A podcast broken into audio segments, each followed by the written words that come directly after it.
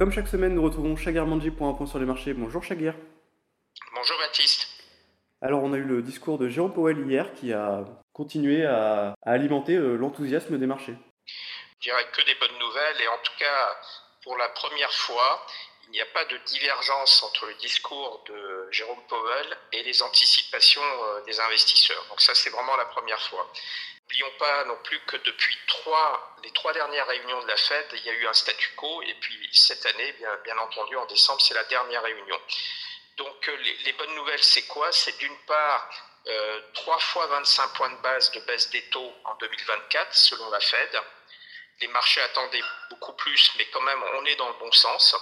Et puis une révision euh, de la croissance américaine en 2024 qui est certes une révision mais très modérée. On passe de 1,5 à 1,4% de croissance avec une hausse du chômage très modérée également en 2024. On passe de 3,7 à 4,1 en 2024, et puis une inflation sous contrôle fin 2024 à 2,4%.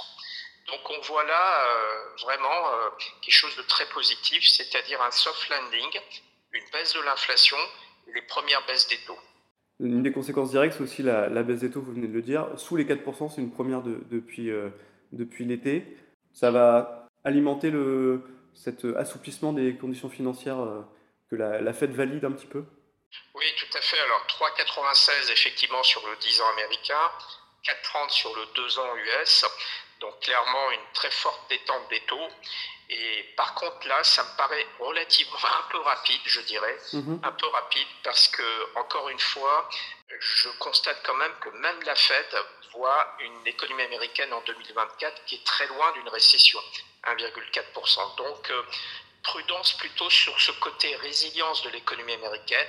Probablement que début 2024, on aura encore de la volatilité sur les, anticipations de taux.